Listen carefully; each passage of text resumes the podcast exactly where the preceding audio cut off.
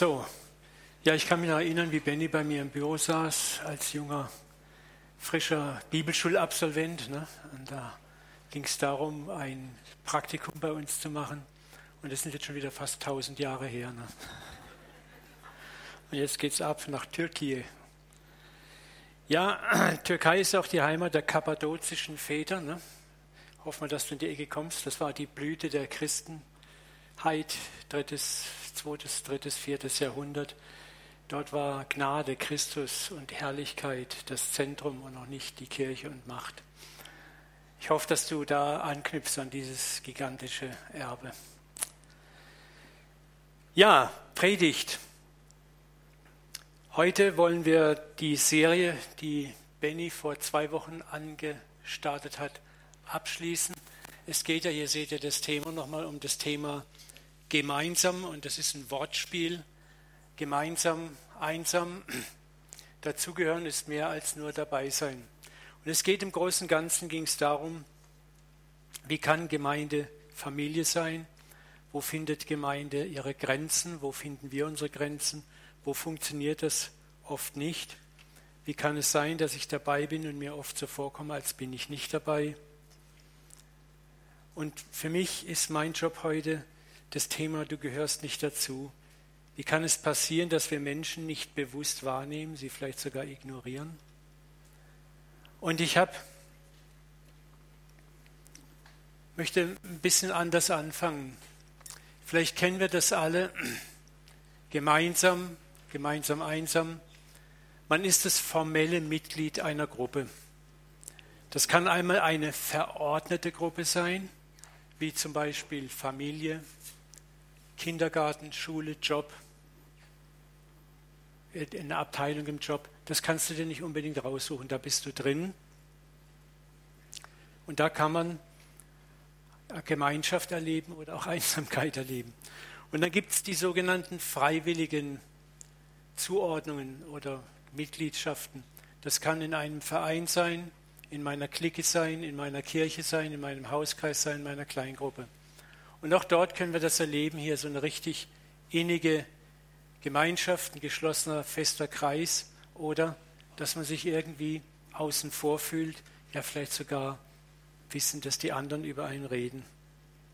Man kann sich also auch in solchen Gruppen, in beiden Gruppen, nicht dabei, nicht integriert oder nicht angenommen fühlen. Das Ganze wird nun extrem schlimm, wenn es sich dabei um eine Gruppe handelt, die einen gewissen moralischen Werteanspruch für sich in Anspruch nimmt. Und ihr ahnt vielleicht schon, was ich damit meine. Denn gerade wir Christen beanspruchen ja eine Spiritualität der Liebe und der Nächstenliebe zu verfolgen. Und wenn es dann bei uns nicht klappt, das ist dann irgendwie schwierig. Und die Realität des Lebens, das haben wir alle wahrscheinlich schon erlebt, zeigt, dass wir oft als Christen diesem Anspruch der Liebe und der Nächstenliebe nicht gerecht werden. Amen. Und zwar nicht nur unter uns Christen, sondern auch zu den Nichtchristen. Was ich jetzt heute Morgen nicht machen möchte und was auch noch nie geholfen hat, ist das schambasierte Moralisieren, Anklagen, und schämt euch, jetzt machen wir es alle besser. Also uns beschämen damit, was wir falsch machen, was nicht gut läuft. Dann kommt der heroische Aufruf, lasst es uns besser machen, Geschwister, im Namen des Herrn. Und dann kommt auch der Altarruf, wo wir alle nach vorne rufen. Und ich muss sagen, ich bin jetzt 37 Jahre Christ, über 30 Jahre in geistlicher Leitung und habe eins gelernt, das Beschämen das Anklagen anderer und auch meiner selbst führt oft nur zu sehr kurzlebigen Resultaten. Man muss dann immer wieder neu beschämen, immer wieder neu anklagen, immer wieder neu ein schlechtes Gewissen produzieren. Und es führt nie zu echter Herzensumkehr. Und deshalb meine ich, sollten wir diesen Weg nicht gehen. Ich denke, wichtiger und hilfreich sind meines Erachtens zwei Dinge. Also es geht ja um Gemeinschaft. Wie kann Gemeinschaft gelingen? Was sind die Probleme der Gemeinschaft, der gelebten Gemeinschaft untereinander, des sich Wahrnehmens, des sich Annehmens? Da wäre meines Erachtens das erste Mal nach den Ursachen zu schauen, die im christlichen System selber liegen. Vieles hat ja eine Ursache. Wenn was nicht funktioniert, hat es eine Ursache. Und es tut gut, manchmal Ursachenforschung zu betreiben, bevor man vorschnell sagt, du bist schuld. Und meistens ist die Schuld ja immer außerhalb von uns. Meine Frau sagt immer zu mir, wenn ich mich ärgere, gell, Uwe, schuld sind immer die anderen. Das ist so.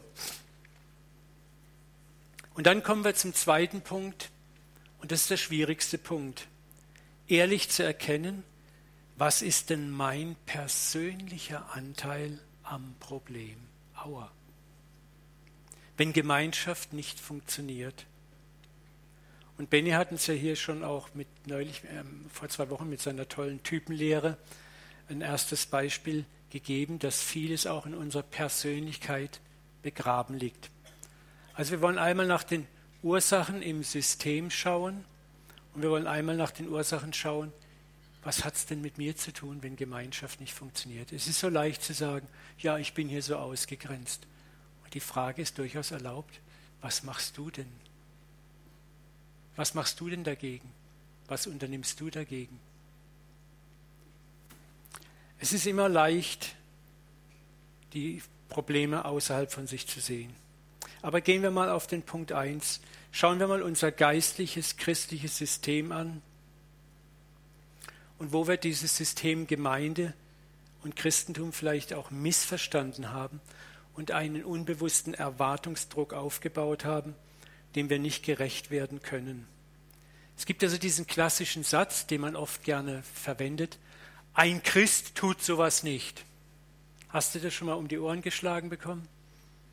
Oder so allgemein, also du bist doch Christ, das macht man nicht. Ne? So, in unserem Themenbeispiel, den Nächsten in der Gemeinde bewusst und unbewusst wahrzunehmen, müssen wir begreifen, die christliche Gemeinde auch hier das CZK, ist keine Ansammlung perfekter Heiliger. Nochmal, wir sind hier keine Ansammlung perfekter Heiliger, obwohl man uns das gerne so suggeriert oder wir das auch gerne suggerieren und wir das auch so aufgebaut haben. Was sind wir vielmehr? Wir sind ein Krankenhaus voller Genesender, die miteinander auf dem Weg des Heilwerdens sind. Aber der außerkirchlichen Welt und uns hat eine falsch verstandene Sicht dessen, was Christentum ist, eine fromme und heile Welt vorgegaukelt. Das hat eine uralte kirchliche Geschichte, das geht weit zurück in die Kirche und sogar in die Anfänge der Kirchen darüber hinaus ins Judentum. Und meines Erachtens kämpfen alle Religionen damit, dass wir einen Anspruch geschaffen haben, dem wir gar nicht gerecht werden. Wir sind der Club der Vollkommenen, wir sind der Club der Edlen, der Feinen. Es ist, wenn man sich die Bibel betrachtet, klafft schon von Anfang an ein großer Abgrund zwischen Wunsch und Wirklichkeit, eine große Lücke im Schein und im Sein des Christentums. Und das war auch im Judentum genauso. Wir haben ein System geschaffen, Vertreter Religion, wo wir so tun, als ob wir perfekt sind. Merkt ihr, es ist das Wasser des Geistes.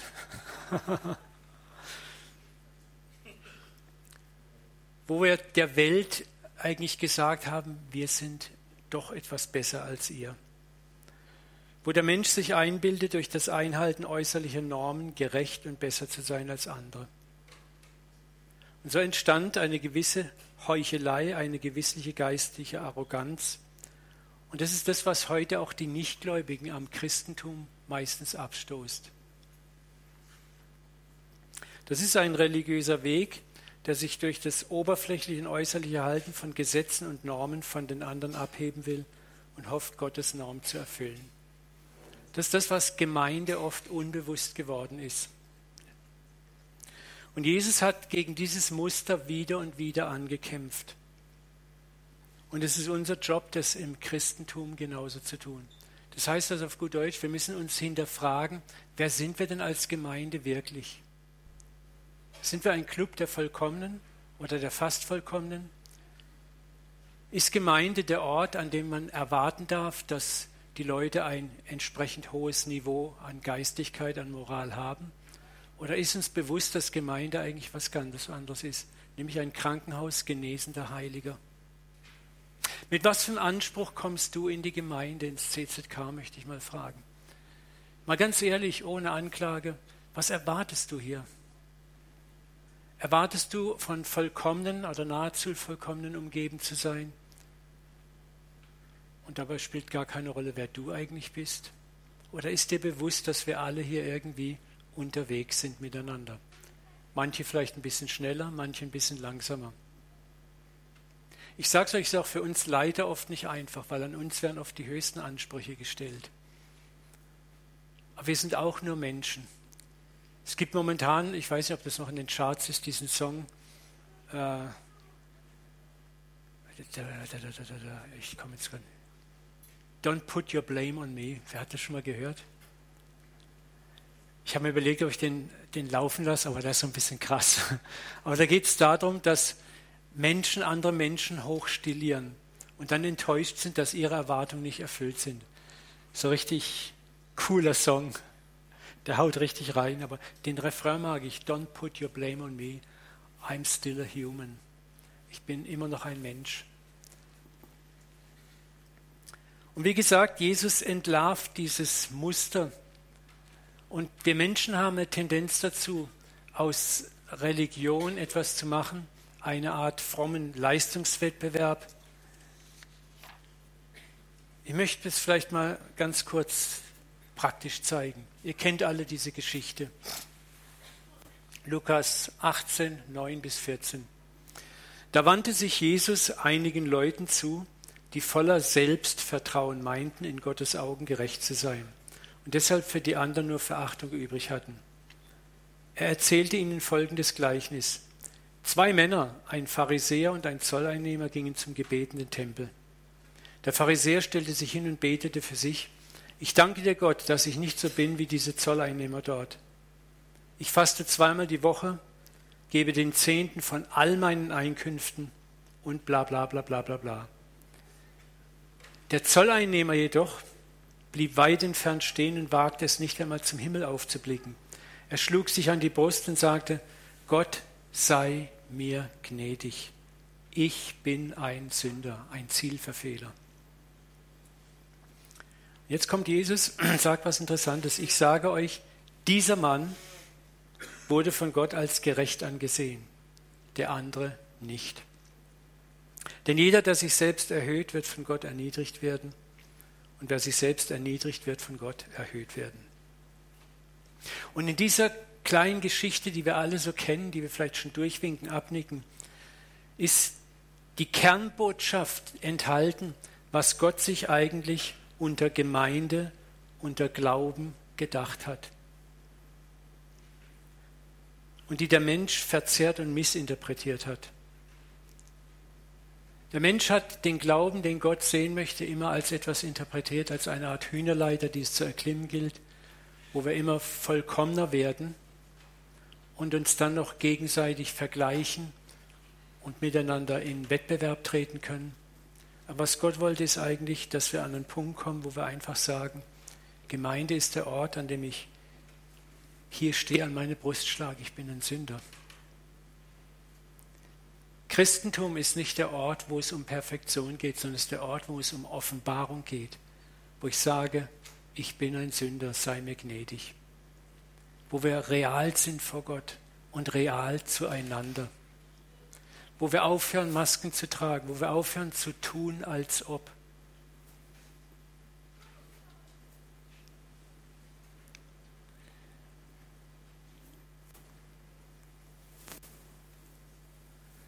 die Pharisäer, und jetzt knalle ich mal richtig rein, und auch das moderne bibeltreue Christentum, die Evangelikalen, repräsentieren dieses falsch verstandene System vom Glauben. Glauben ist ja eine Reihe von göttlich und menschlich interpretierten Forderungen, die es zu erfüllen gilt. Und diese Art von Glauben gleicht einer Leiter- oder Belohnungspyramide, die es zu erklimmen gilt, über die man sich auch mit anderen vergleichen kann und auch anmaßen kann, wer ist drin, wer ist draußen. Das war exakt, was dieser Pharisäer im Tempel gemacht hat, was Jesus so massiv markiert und auch angreift. So, wenn wir in diesem System leben, dann haben wir auch mit der Frage, warum kümmert sich niemand um mich? Warum ist es dieser Gemeinde so eine, eine Kälte? Oder warum ist in dieser Gemeinde, warum guckt man so wenig nach den Gästen oder den Neuen oder den Alten?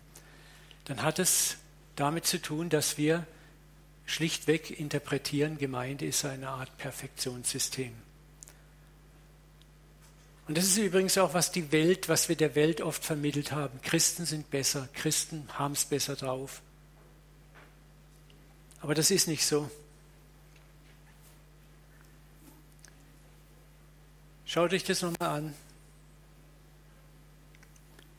Und jetzt ist die Frage, repräsentieren wir dieses System? Und wenn wir dieses System repräsentieren, ist es ja ganz klar, dass wir damit Enttäuschung auslösen.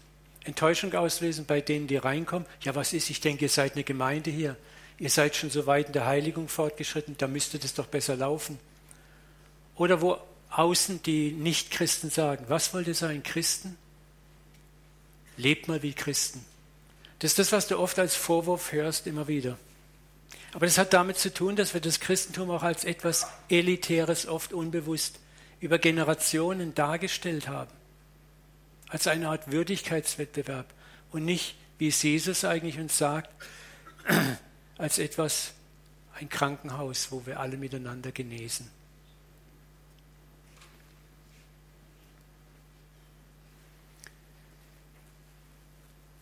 Schauen wir nochmal den Eingangssatz des Gleichnisses an. Jesus wendet sich, wendet sich gegen Leute, die voller Selbstvertrauen meinen, in Gottes Augen gerecht zu sein.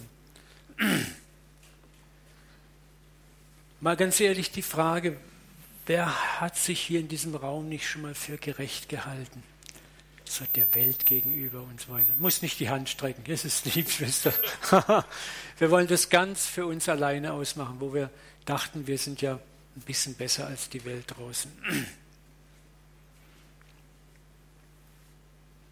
Und das ist das, was über Jahrtausende entstanden ist, eine Art elitäre Kultur, ein Anspruch, doch etwas besser zu sein als der Rest der Welt.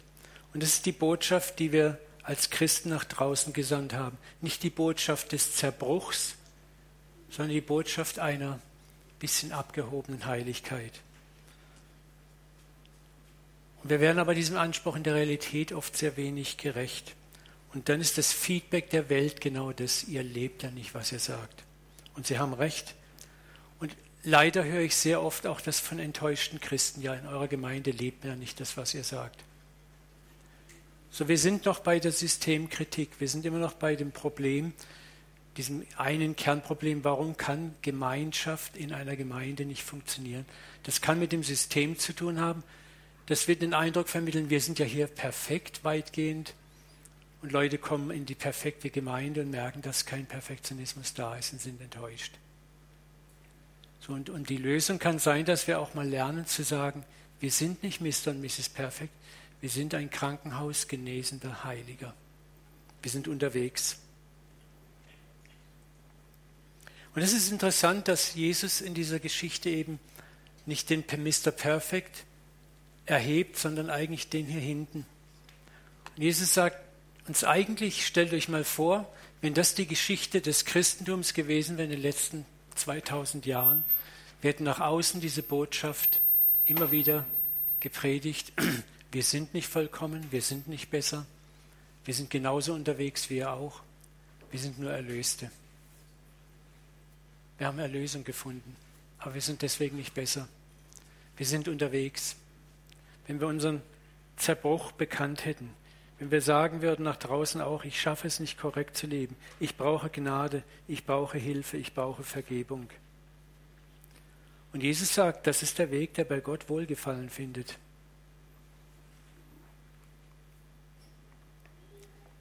Schauen wir es nochmal an, wir sind keine perfekten Heiligen. Das ist die Botschaft, die ich heute vermitteln möchte. Wir sind es nicht. Wir sind genesende Heilige. Wir stolpern mehr vorwärts, als dass wir stolz und aufrecht von Sieg zu Sieg einherschreiten. Und ich habe da bei meiner Predigtsuche dieses goldige Bild entdeckt im Internet. Erfolg, what people think it looks like, also wie Menschen denken, wie Erfolg aussieht, so diese steile Heiligungslinie nach oben und Erfolg, was er wirklich ist. Und das ist unser Weg als Christen oft hier. Ne? Drei Schritte vor, zwei zurück. Wisst ihr, was, was würde denn auf die Menschen draußen mehr Wirkung zeigen, mehr Sympathie hervorrufen? Dieses Aalglatte, und das ist das, was das System, was die Pharisäer und auch elitäre Christen bevorzugen. Oder eben dieses ach so menschliche, drei Schritte vor, zwei zurück. Wenn wir in der Gemeinde begreifen, dass wir das sind, dann beginnen wir miteinander auch anders umzugehen, auch uns anders zu ertragen, auch die komischen, die krummen, die verdrehten in der Gemeinde anders zu ertragen. Dann suchen wir nicht Mr. und Mrs. Perfect in der Gemeinde, sondern wir rechnen fest damit, dass es hier auch Kranke, Kaputte und Genesende gibt. Und dass ich auch ein kranker, kaputter Geneser bin, Genesender bin, erkenne ich irgendwann auch.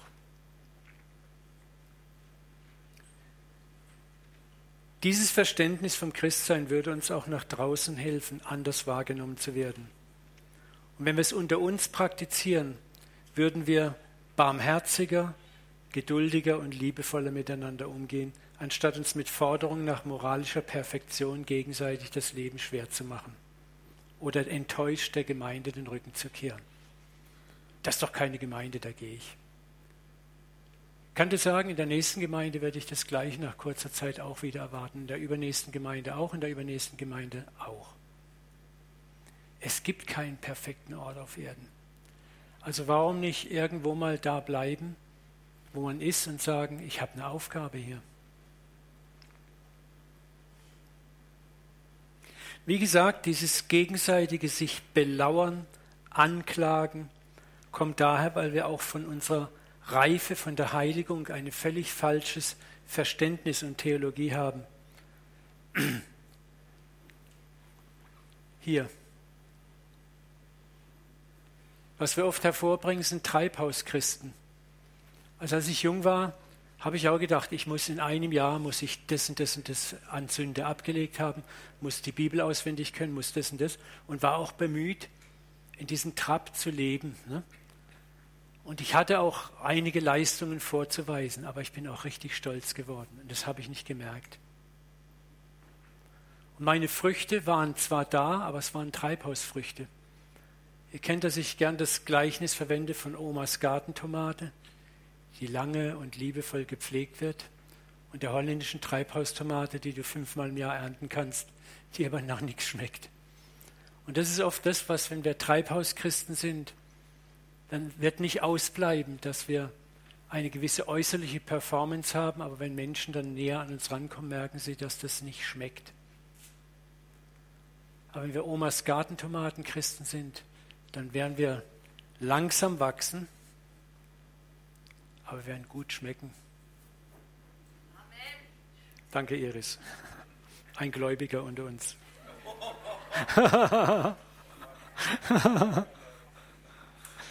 Schwester, du kriegst 30 Punkte, du hast an der richtigen Stelle Amen gesagt.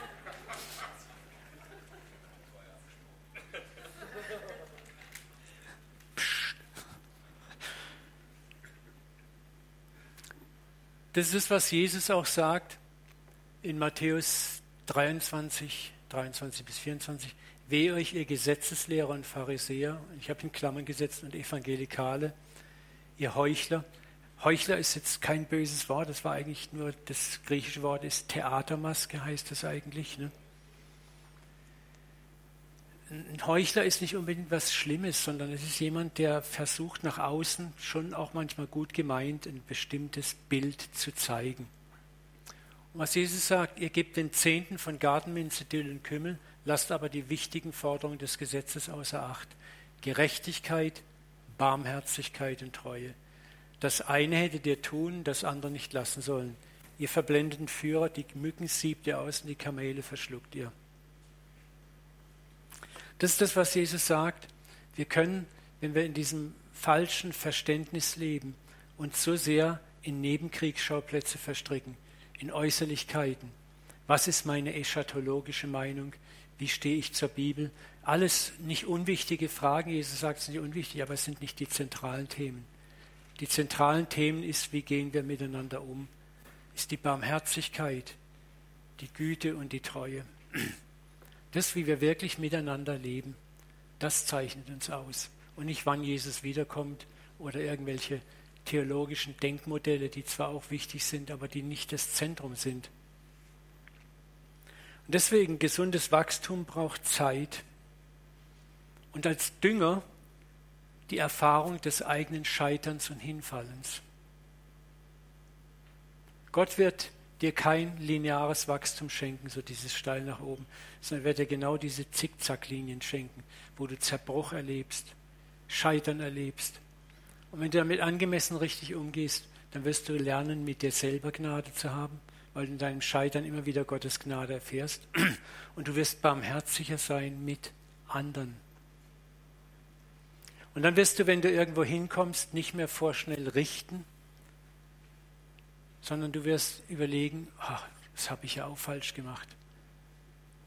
Ich habe 30 Jahre gebraucht, um das und das, das zu kapieren, dann gebe ich ihm doch auch mal 30 Jahre. Darum lässt Gott das Scheitern in unserem geistlichen Leben zu. Darum diese Zickzacklinien.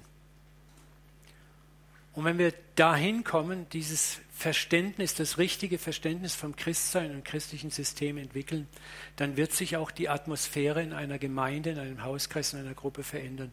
Wir werden barmherziger, wir werden uns weniger belauern, wir werden weniger schnell enttäuscht sein, wir werden mehr damit rechnen, dass der andere Fehler machen wird, dass mir hier Fehler begegnen, dass mir auch krude Dinge begegnen.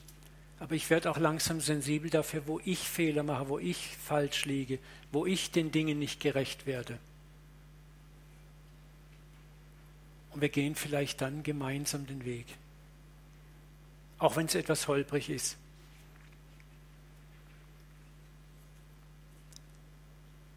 Und wenn wir das verstanden haben, dann kann ich vielleicht damit leichter umgehen, dass ich in der Gemeinde manchmal übersehen werde. Dass meine ach so wichtige Persönlichkeit vielleicht nicht begrüßt wird. Und vielleicht verstehe ich sogar, warum ich andere übersehe. Nämlich dasselbe auch mache. Nur bei mir fällt mir es nicht auf. Ich bin doch wichtig. Man muss doch mich wahrnehmen. Nochmal, die Gemeinde ist kein Ort der moralischen Perfektion, sondern ein Ort, wo wir in Prozessen lernen. Unter anderem uns auch gegenseitig wahrzunehmen, anzunehmen und füreinander da zu sein. Und es ist ein Prozess. Also verabschieden wir uns doch mal gleich hier heute Morgen von jener elitären Vorstellung, Christen wären bessere Menschen und die Gemeinde ist der Himmel auf Erden. Das ist sie nicht. Und das sind wir nicht. Und das führt uns zum zweiten Punkt. Ehrlich zu erkennen, was ist mein persönlicher Anteil am Problem, wenn Gemeinschaft nicht funktioniert. Es ist leicht, die Schuld nur außerhalb von mir und in den anderen zu sehen und für meinen Teil der Schuld blind zu sein. Ich möchte uns hier zwei simple Weisheiten vor die Füße legen, welche göttliche Lösungen beinhalten. Und wenn wir sie befolgen, können wir uns viel Schimpfen, viel Grollen und viel Anklagen ersparen und diese negativen Energien, die wir gegen andere richten, positiv einsetzen. Und es ist immer die Frage, ich habe mal darüber gepredigt, bist du ein Transformator oder ein Projektor? Nochmal, ein Projektor empfängt Energie und projiziert sie eins zu eins nach draußen. Wenn du projizierst, dann bist du jemand, der irgendwo was Blödes sieht und das auch ungefiltert raushaut und projiziert. Wenn du ein Transformator bist, dann wirst du negative Energie erstmal in dir aufnehmen, sie in positive Energie umwandeln und positive Energie abstrahlen. Wenn du als Transformator vielleicht heute Morgen nicht begrüßt worden bist, dann wirst du denken, naja, der hat vielleicht seinen schlechten Tag gehabt, der hat mich nicht gesehen oder das oder das. Und du wirst positiv das Ganze sehen und du wirst sagen, gut, dafür gehe ich vielleicht auf jemanden zu, dafür mache ich es besser. Und wenn du Projektor bist, dann wird dieser Ärger in dich reinkommen, du projizierst ihn auf die nächstbeste Person.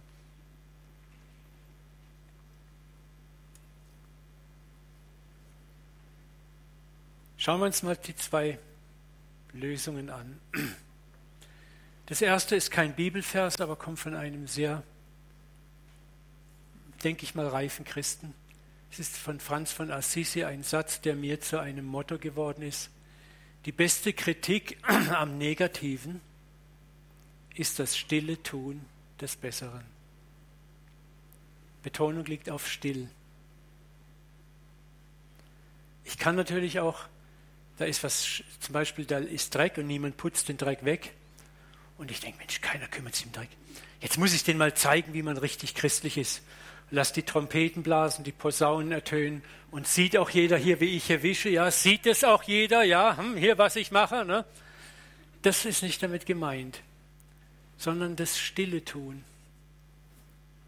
Das, wo mein Herz nicht grollend etwas tut. Das macht ja keiner, muss ich es halt machen. Ich bin immer der Arsch hier in der Gemeinde. Ne? sondern das stille Tun, einfach ich tue es, weil es niemand macht. Aber ich groll nicht, sondern ich sehe einfach, okay, da ist noch keine Reife da, da ist noch kein Verständnis da. Ich will einfach ein liebevolles Beispiel geben. Natürlich hoffe ich, dass jemand es sieht und inspiriert wird, aber dieses, dass mich jemand sieht und inspiriert wird, überlasse ich Gott. Ich strahle keine negative Energie ab, dass ich mit dem verbissenen Gesicht, siehst auch, was ich hier mache, sondern ich tue es einfach. Die beste Kritik am Negativen ist das stille Tun des Besseren. Gemeinschaft. Fang du an, Gemeinschaft zu, anzubieten, auf jemanden zuzugehen. Wenn dir jemand blöd kommt, dann zeige du ihm doch, wie man es besser machen kann. Liebevoll und still. Der zweite Lösungsansatz ist Lukas 6,31, behandle alle Menschen so, wie du von ihnen behandelt werden möchtest. Wenn du schlecht behandelt wirst, dann wäre es eine gute Lösung, einfach mal zu fragen, wie behandle ich denn die anderen? Mache ich es denn besser?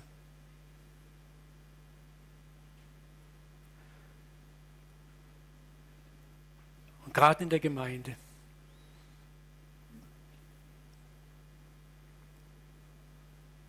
Ne? Du fühlst dich nicht beachtet, nicht angenommen, außen vor. Und das sind reale Erfahrungen, die du machen kannst. Aber die Frage, die du dann stellen musst, bin ich perfekt? Bin ich besser? Habe ich nicht auch meine Ecken, Kanten, wo ich andere nicht gerecht werde, nicht genüge? Was kann ich tun? Anklagen, beleidigt sein, mir einen besseren Ort suchen, verbittert werden. Das sind natürliche und verständliche Reaktionen, das ist okay. Wir sind ja auch Menschen, wir sind Menschen. Wir dürfen uns auch ärgern, wir dürfen auch enttäuscht sein. Aber die Frage ist, wie geht es dann weiter, nachdem ich meine Enttäuschung angeschaut habe und mir überlege, was mache ich jetzt mit Enttäuschung? Werde ich zum Transformator und tue diese negative Energie in positive umwandeln oder werde ich nur der Projektor, der dann zum nächsten Mal, guck mal, was der wieder gemacht hat, was die wieder machen und wie die sich wieder benehmen.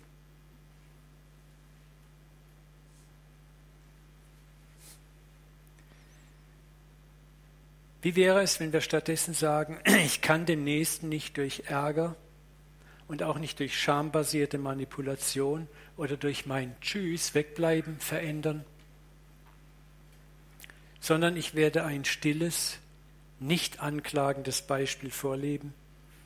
Und ich vertraue dabei auch auf den Vater, dass er das, was ich dann auch weggebe, und das ist ja ein Geben, ein Kreislauf des Gebens und Nehmens, dass ich ernte, was ich lebe vom Vater. Ich tue das Gute und ich erwarte keinen Lohn dafür, das hat Jesus in der Bergpredigt gesagt, aber ich erwarte meinen Lohn vom Vater. Ich erwarte, dass der Vater die anderen transformiert, dass der Vater durch das, was ich vielleicht besser mache, spricht und nicht ich. Und ich tue es nicht einmal, zweimal, dreimal. Gerald, auch wenn ich dich ankeks, ich tue es siebenmal, siebzigmal. Das ist das, warum Jesus davon redet. Prozesshaft. Prozesse brauchen Zeit. Omas Treibhaustomate braucht Zeit, bis sie reif wird. Wisst ihr, und da beginnt das Kreuz zu tragen. Da beginnt die zweite Meile, von der Jesus spricht. Da beginnt das Christsein, das Menschen mit ihren Augen wahrnehmen. Da beginnt eine Dimension des Christseins, die die Welt eigentlich so sehnsüchtig erwartet. Die Welt ist wenig an unseren theologischen Debatten und Fragen interessiert, unseren Rechthabereien, unseren Wortglaubereien. Aber wie wir leben, ohne Worte leben, das ist das, was die Welt sucht.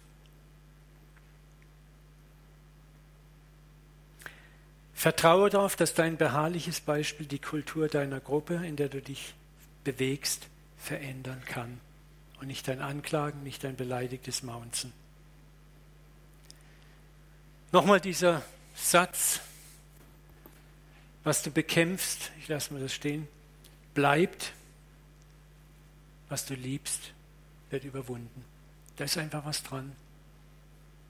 Bekämpfen Missstand, womöglich noch mit gleichen Waffen, du wirst nichts erreichen. Du wirst vielleicht kurzfristige Änderungen erreichen, weil du den anderen unter Druck bringst, aber keine dauerhaften Änderungen. Jesus hat uns dieses Muster wieder und wieder in seinem Leben vorgelebt, wie er barmherzig, gnädig und gütig war. Denk doch mal an den Chaotenhaufen seiner Jünger. Das waren Chaotenhaufen hoch drei, die er mit Geduld und immerwährender Liebe durchtrug, die so wenig kapiert und begriffen haben. Und Jesus hielt doch an ihnen fest. Ich habe es gerade neulich mit Benny gehabt, wir haben uns darüber unterhalten, wie nach, sie kriegen nach der Auferstehung 40 Tage exklusiv Bibelschule. Der Auferstandene lehrt sie und was sagen sie dann hinterher? Wirst du dann das Reich für Israel und unsere zwölf Throne aufrichten? Ich kann mir vorstellen, wie Jesus sagt, oh, nichts kapiert. Aber es steht in der Bibel, wie er Design geliebt hatte, so liebte er sie bis zum Ende. Er blieb dran an ihnen. Und auch später waren die Jungs keineswegs von wegen Ausgießung Heiliger Geist, alles war top. Gar nichts war top. Die haben zwar Kranke geheilt, Tote auferweckt und haben mordsmäßig evangelisiert, aber da war immer noch Chaos pur in der jungen Gemeinde. Die Urgemeinde war kein Ort von, oh, herrlich, die scharf geschliffenen Waffen der ersten Christenheit und diese ganzen Glorifizierungsgesänge. Ich kann es nicht mehr hören manchmal. Lies mal die Geschichte, da merkst du, die waren genauso Chaoten wie wir. Da gab es Parteiungen, Spaltungen, Eifersüchteleien, da gab es Missverständnisse in der Auslegung der Lehre, da gab es den Streit zwischen der jakobinischen Fraktion und der paulinischen Fraktion. Wie weit gilt das Gesetz? Es gab Spaltungen, es gab Verzerrungen. Die ersten Christen haben mit dazu beigetragen, dass die christliche Religion mehr und mehr auch zu dem Chaotenhaufen wurde, den wir heute sehen. Das Christentum ist kein Mr. Perfect Haufen. Wird es auch nie werden. Aber das Grandiose ist, dass Gott sagt, genau mit diesem Sauhaufen arbeite ich. Durch Gnade, durch Erbarmen. Und ich werde immer wieder Menschen erreichen, die leuchten und die transformieren.